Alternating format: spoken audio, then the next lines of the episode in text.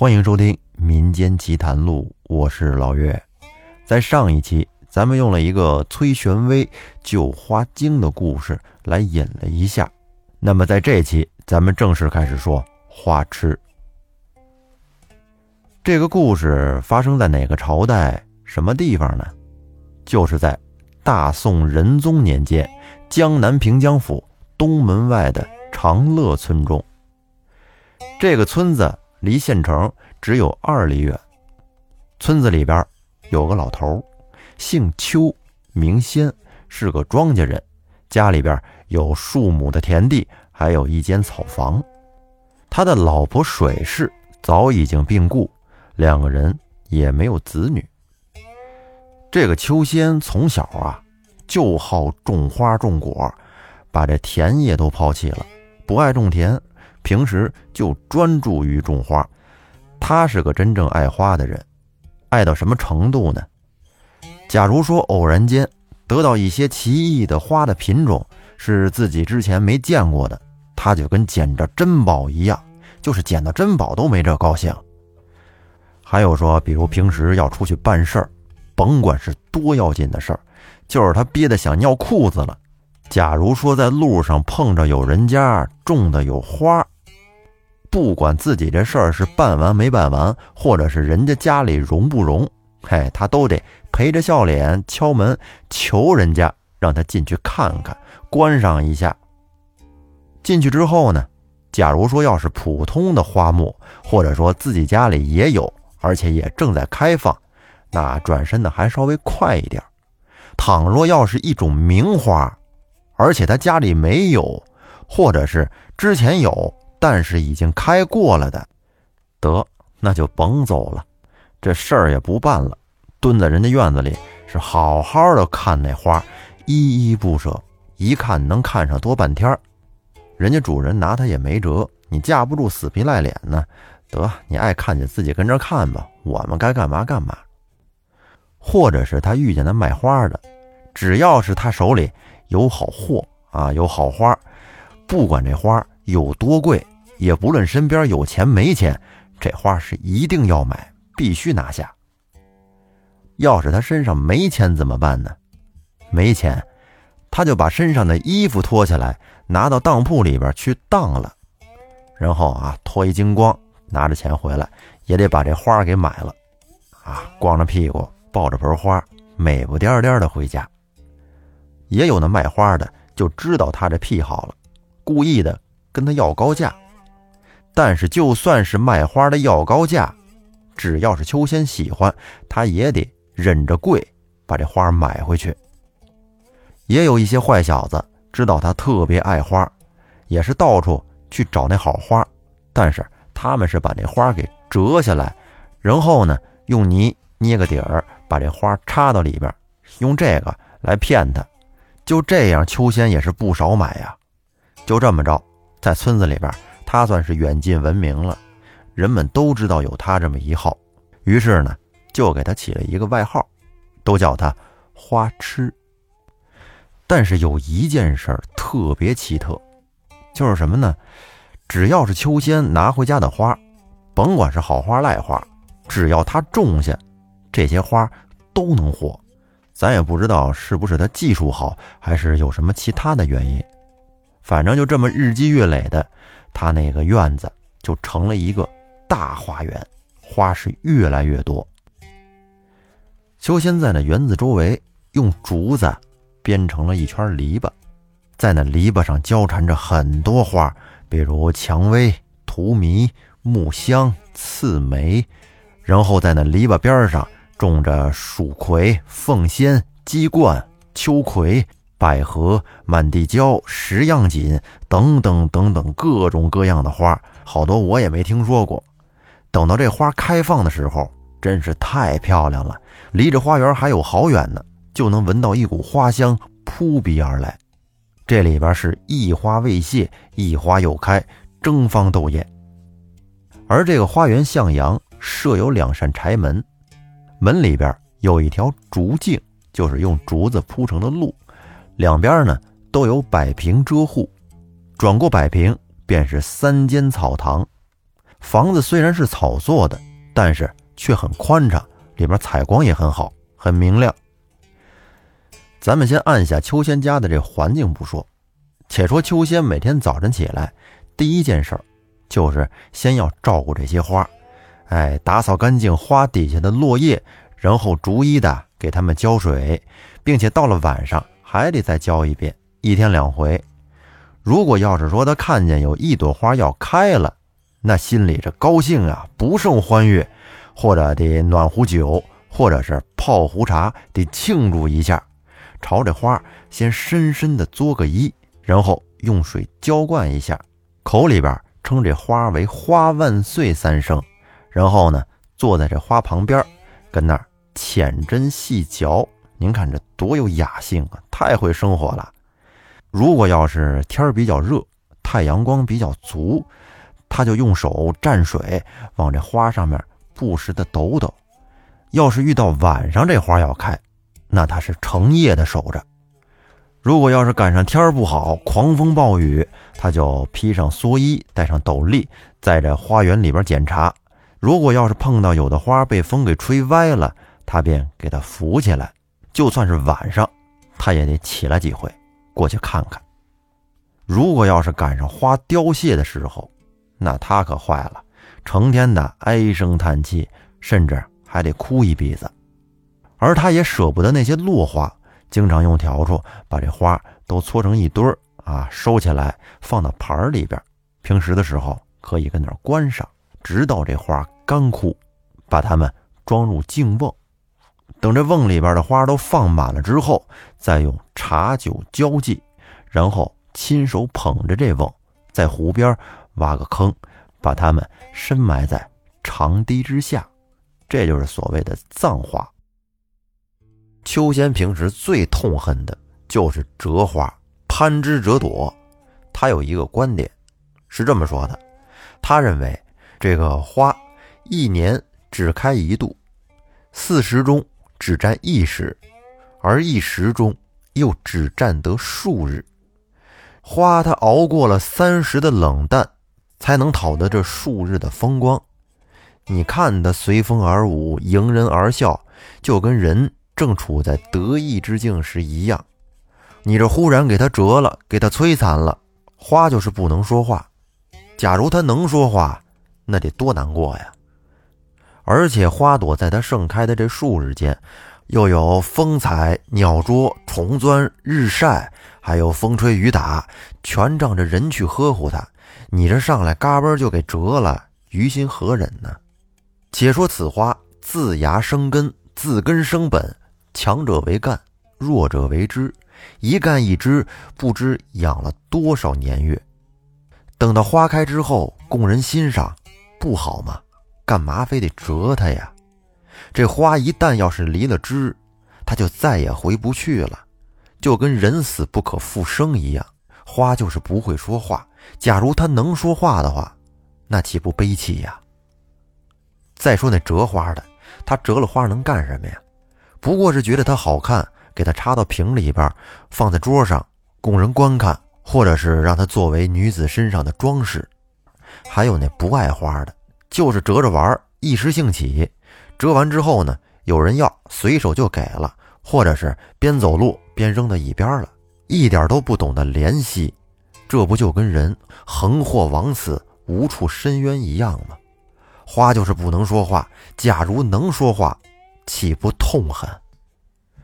正因为秋仙他有这种思想，所以他生平不折一枝，不伤一蕊。就是在别人家的花园里，比如他心爱着哪一种花，他宁可终日跟那儿看着，也不摘一朵。假如那花主人要是好心想折一枝来送给他，那他是连称罪过，坚决不要。倘若有别人要摘花，除非他看不见。他要是看见了，就肯定用言语再三的劝止。那人如果不听，他情愿是给人家低头下拜，替这花来求命。还有一些小买卖人想摘花来卖钱，他要是看见了，就自己掏钱给那想摘花的人，不让他摘，或者是在他不在的时候，花被人给折了。他来了之后，看见花枝上那折损的地方，哎呦，必然是凄凉伤感。然后用那泥把这伤口给封上，这是所谓的医花。所以说，在对待花这个态度上，他自己的花园是不肯轻易的放人进去玩的。偶尔要是说有亲戚朋友想要进去看看，他不好回绝的时候，只能是把丑话先说在前面，说好了才放人进去，并且只许他们远观，不能靠近。倘若有那不识时务的，趁他不注意摘了一花一蕊，要是被他看见，那可不得了。邱仙则脸红脖子粗，跟那人大发雷霆。要是再有下次，肯定就动手了。以后也不让他进去看了。后来人们都知道了他这个脾气，所以去看的时候，就连一片树叶都不敢动。咱们说，但凡是这茂密的树林。一般都会有一些鸟在上面做窝，而且有花果的地方，这个鸟是越多。如果这些鸟是单吃果实，这对秋仙来说还是小事儿。可是偏偏很多鸟就爱捉这花，而且专挑那花蕊来捉，这让秋仙怎么能忍受？于是他就先准备了一些米，把米放到院里的空地里，然后呢？又向这些鸟祈祷，希望它们不要再去伤害他的花。说来也怪，这些鸟好像就能听懂他的意思一样，每天在空地里吃完了米，然后就在花间是低飞轻舞，婉转啼鸣，并不损坏一朵花蕊，也不吃一个果实。所以秋仙他这院里边果品非常多，而且长得是又大又甜。每到了这果实成熟的时候，秋仙是先朝着天空祭拜花神，然后才敢自己尝。后面呢，又把这些果子送给左邻右舍，让大家尝鲜。还剩下的好多，则拿出去卖了，一年到头也能有不少的收入。而秋仙因为好这花中的乐趣，从小到老五十余年，从没有厌倦，十分专一。就好这一件事儿，而且他的筋骨是越发的强健，平时粗衣淡饭，悠然自得，自己这小日子过得还算是有滋有味儿。平时卖果子挣的钱，有富裕的他就拿来周济村中的一些贫困人家。从此呢，整个村子里没有人不敬仰他，大家都称呼他为秋公，他自己则称自己为。冠元叟，有诗为证：“朝冠元兮暮冠元，冠城元上百花鲜。花开美恨看不足，为爱看园不肯眠。”咱们话分两头说，却说城里边有一个人叫张伟，这个人特别坏。是个官宦人家的子弟，为人狡猾奸诈、残忍刻薄，仗着自己家里有权有势，老是欺负那老实人。但凡是惹上他的，那都没好事儿，肯定得弄得人家倾家荡产，他才肯罢手。他手底下有一帮如狼似虎的狗奴才，还有几个社会上的小弟，每天就混在一块儿，到处惹是生非。祸害了不少人。可是后来，不想遇上了一个茬子，那人比他还狠，给他捉了去，打了个臭死。然后呢，张伟把那人告到了衙门，但是不想那人也很有势力，背地里做了些手脚，结果张伟反而输了官司。这下砸了自己的招牌，自己觉得没面子，于是呢。带了四五个家人，同那一帮小弟，就暂时住在了庄上，成天无所事事。张伟这庄子正好就在长乐村里边，并且离秋公家不远。有一天，张伟带着这些兄弟吃完早饭，吃的是酒足饭饱，跟村里边溜达。走着走着，不觉得就来到了秋公的门口。哎，他一看这地儿好啊，篱笆上是花枝招展，四周树木繁茂，便说这是谁家呀？家人说这是种花的秋公家，他在本地可有名了，外号叫花痴。张伟说：“哦。”我常听说庄边有什么秋老种的异样的好花，原来就在这儿啊！咱们走啊，进去瞧瞧。家人说：“老大，这老头可有点古怪呀，他的花不许人看。”张伟说：“哟，别人或许说不能看，难道我还不能看吗？别废话，赶紧去敲门。”这个时节，秋宫园中的牡丹正盛开呢。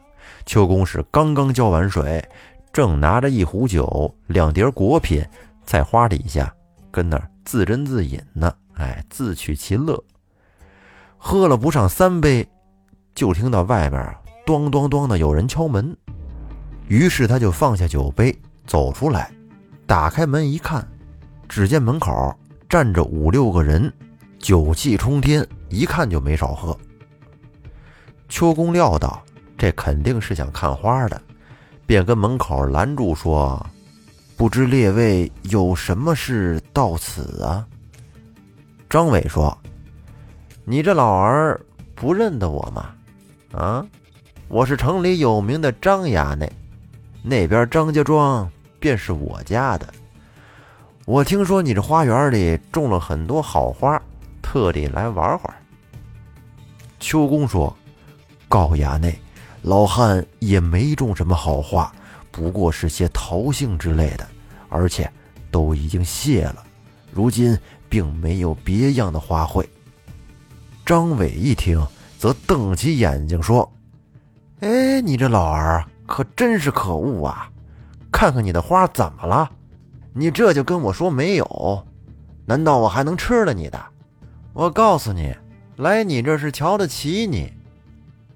秋公说：“哦，不是老汉说谎，是真没有。”张伟哪里肯听啊？向前岔开手，朝着秋公当胸这么一推，秋公一个站立不牢，踉踉跄跄的就跌到了一边然后众人一起就拥进了秋公的花园里。秋公一看这势头。不太对，这帮人挺凶的，便只得让他们进去，然后把篱笆门掩上，随着他们一块儿进来，从花下取过了自己刚才吃喝的东西，站在了旁边。众人进来，四周这么一看，只见他这花园里花草非常多，唯有牡丹开的最盛，而且这牡丹可不是普通的牡丹。乃是五种很有名却很不常见的牡丹，分别是黄楼子、绿蝴蝶、西瓜瓤、五青泥，还有大红狮头。说起这牡丹，乃是花中之王，唯有洛阳的牡丹为天下第一，有瑶黄、魏紫等各种颜色，而且价值非常贵。您知道为什么牡丹？独胜于洛阳吗？只因为昔日唐朝有个武则天皇后，淫乱无道，宠幸两个官员，名叫张易之，还有张昌宗。在冬天的时候，要游后园，写出了四句诏来，是“来朝游上苑，火速报春枝，百花连夜发，莫待晓风吹。”不想武则天原是应运之主，百花不敢抗旨，一夜之间是发蕊开花。等到第二天，武则天来到后院，只见万紫千红，芳菲满目，但是唯独牡丹花有些稚气，不肯奉承，结果一朵花都没开。武则天看了则大怒，于是把这牡丹花贬于洛阳，从此呢。洛阳的牡丹就闻名于天下。众人看了这满园子的牡丹，一起称赞说：“好花，好花呀！”然后张伟便踏上了湖石去嗅那花的香气。结果他这个行为，可是触犯到了秋仙忌讳的那个点了。于是秋公说：“衙内，请站远些看，不要上去。”张伟这会儿心里本来就有点气，生气开始秋公不让他进来，心里头正想着得找个茬教训教训这老头。结果这会儿正好秋公又说了这话，然后张伟便说：“你这老儿。”住在我庄边，难道不晓得我张衙内的名头吗？你有这么好的花，还故意说没有，分明就是在骗我。我不跟你计较也就算了，你还敢跟这儿多嘴？我就没听说过闻一闻就能闻坏了花的。我告诉你，你既然这么说，我还就偏闻了。你能把我怎么着？于是张伟把那花。拉过来，放到鼻子边上，跟那儿闻来闻去。那秋公在旁边气的呀，直哆嗦，是敢怒而不敢言。他心里想着，这帮人可能也就是来看一看，看会儿就回去了。可谁知道张伟却故意卖弄说：“既然有这么好的花，那怎么能浪费呢？咱们得跟这儿把酒来赏玩，这多好啊！”于是便吩咐家人快去取酒。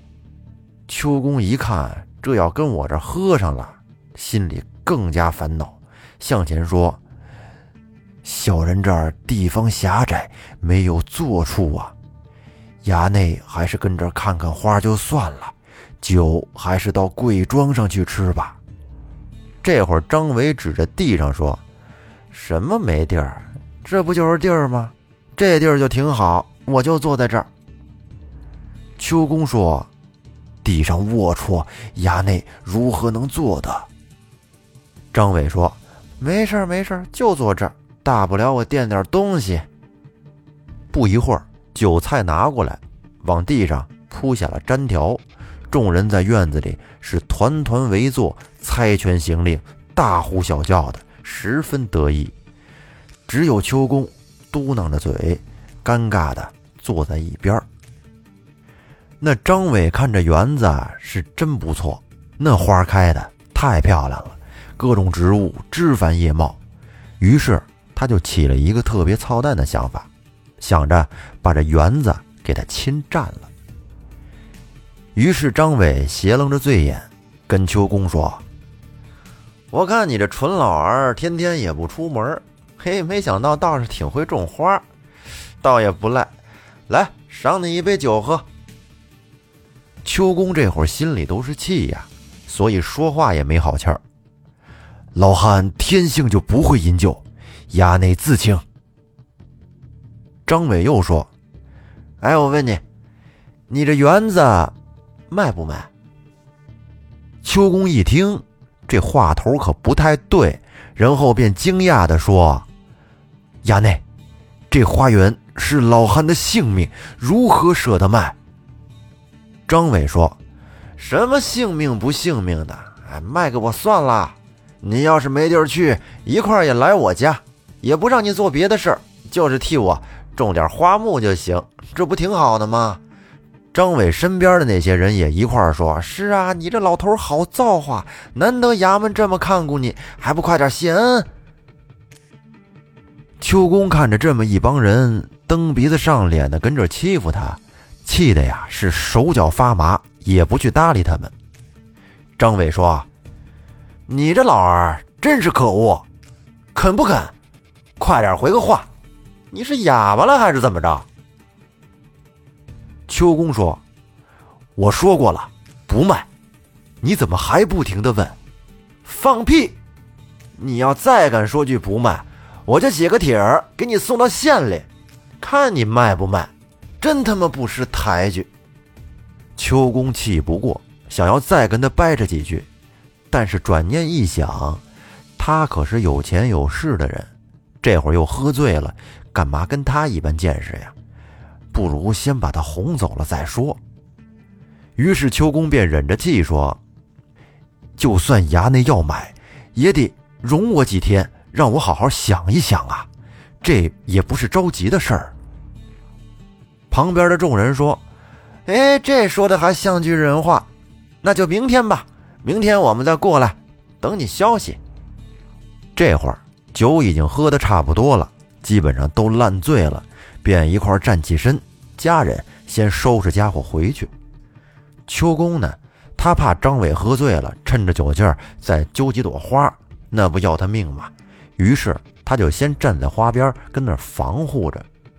结果还真就让他给猜中了。那个张伟真就走上前，一脚踹着胡石，想要去摘花。秋公赶紧扯着他说：“衙内，这花虽是威武，但一年间不知费多少功夫才开出了这几朵，要是折损了，实在是可惜呀。况且折去了，也不过两三日就谢了，何苦做这样的罪过？”张伟喝道：“说，胡说！有什么罪过？你这园子明天卖了，那就是我家的东西，我就是把这花全给他揪了，跟你有毛关系？”张伟一边说，一边用手把秋公给推开，结果秋公是揪住他，死活都不肯放。衙内，你就是杀了老汉，这花我也绝对不会让你摘的。旁边众人说：“你瞧这老儿真是可恶啊！衙内就是想摘你朵花，又不是抢你媳妇儿，这有什么大不了的？跟着装模作样的，难道怕你就不摘了？”说完，于是众人便一块走上前去，一顿乱摘，把那秋仙老儿给急的呀，跟旁边是叫屈连天，舍了张伟，拼命去阻拦那些人，结果是。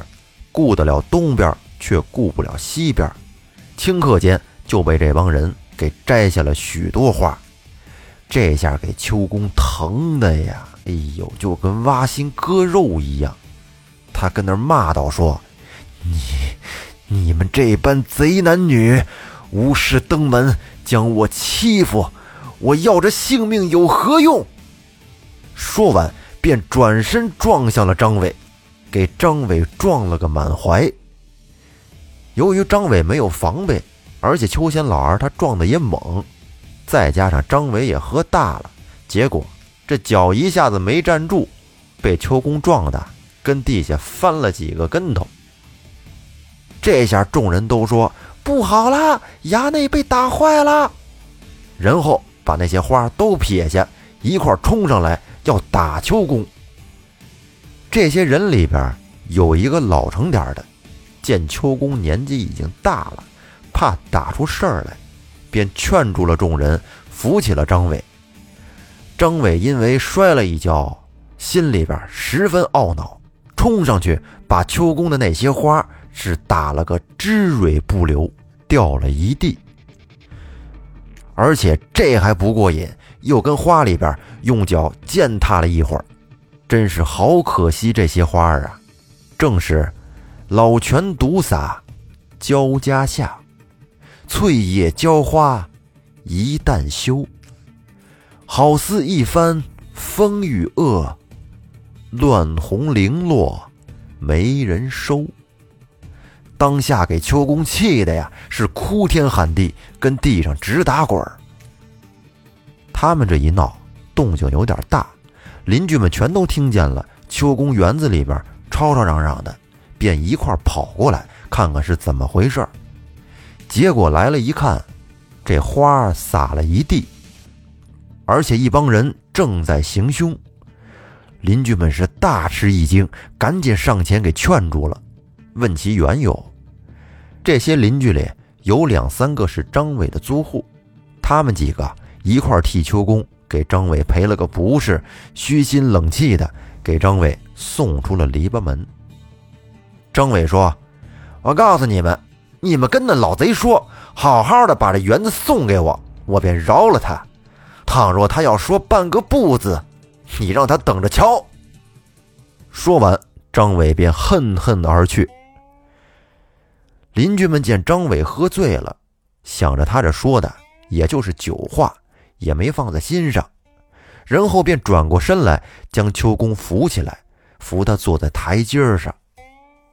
这会儿秋公是放声大哭，众邻居们跟那劝了他一番，也作别出去了，给他带上了篱笆门。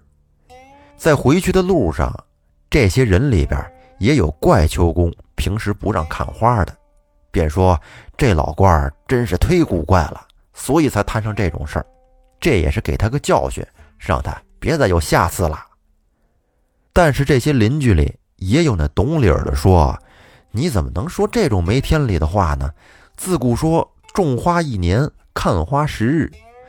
那看花的要是觉得好看，你称赞一声也就罢了，你怎么能知道种花的辛苦呀？就是这几朵花，也不知花费了他多少精力才能培育的这么茂盛，怎么还能怪他爱惜呢？咱们先放下众人不提，且说秋公，他真是不舍得这些残花呀。走上前去，用手把这些花都捡起来查看，只见践踏的是凋残零落，尘垢玷污，心里边。觉得十分的凄惨，又跟那儿哭了起来，边哭边说：“我的花呀，我一生爱护，从不曾损坏一瓣一叶，哪知今日竟遭此大难。”他正跟着哭着呢，只听到背后有人叫他说：“秋公，你为何这般痛哭呀？”秋公听了，回头一看，只见是一个年轻的女子，大概二十多岁，长得十分漂亮，婀娜多姿。但是他却不认得这个女子，以前没见过，不知是谁家闺女，便把眼泪擦了擦，问道：“不知小娘子是哪家？来这儿有什么事儿吗？”那女子说：“我家就住在附近。”因为听说你园中的牡丹种的特别好，十分茂盛，特来游玩一番。不想花都已经谢了呀。秋公现在呀，听不了“牡丹”这两个字儿，一听就伤心。听见这姑娘这么说，不觉得又哭了起来。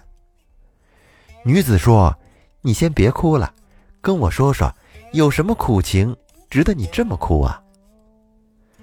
于是秋公便把张伟打花的这个事儿从头到尾的说了一遍。结果那女子笑道：“说，哈，我当是什么事儿呢？原来就是为了这个缘故啊。那我问你，你想不想让这花再回到枝头上？”秋公说：“小娘子休得取笑，怎么可能？哪有落花反枝的道理？”这女子说。怎么可能会没有呢？我祖上曾传得一个落花反枝的法术，屡试屡验。你想不想试一试？秋公一听，转而化悲为喜地说：“哦，小娘子真有这种法术吗？”女子说：“那你瞧瞧，怎么可能没有？”然后秋仙倒身便拜，边拜边说：“若能得小娘子施此妙术。”老汉无以为报，但每一种花开之时，我可以请您来赏玩。女子说：“起来，起来，你先不用拜，你去给我取一碗清水来。”于是秋公赶紧跳起来去取水，心里边转念又想：怎么会有这样的法术？莫不是他见我哭泣，故意逗我笑的？不对呀，这小娘子我也不认识，她没有理由耍我呀。看来是真的。秋公是急急忙忙的舀了一碗清水出来，但是来到花园里，却不见了这个女子，而且再看刚才被打掉的那些花，都已经回到了枝头上，地上竟然连一个花瓣都没有。再看枝头上这些花，本来它是每个品种就一种颜色，但是如今却变得红里边还透着紫，色彩比之前更加的绚烂。有诗为证：“曾闻香子将花染，又见仙姬会反之。信是至诚，能动物；渔夫犹自笑花痴。那么这期节目说到这儿就差不多了。秋宫这些花算是死而复生，他心里当然是很高兴了。但是明天张伟那边该怎么交代呢？这张伟可是不好惹，他想要的东西基本就没有得不到的。那现在他肯定是看上了秋宫的这个园子，而秋宫也肯定是不想卖。他们后面究竟会怎么来解决这个问题？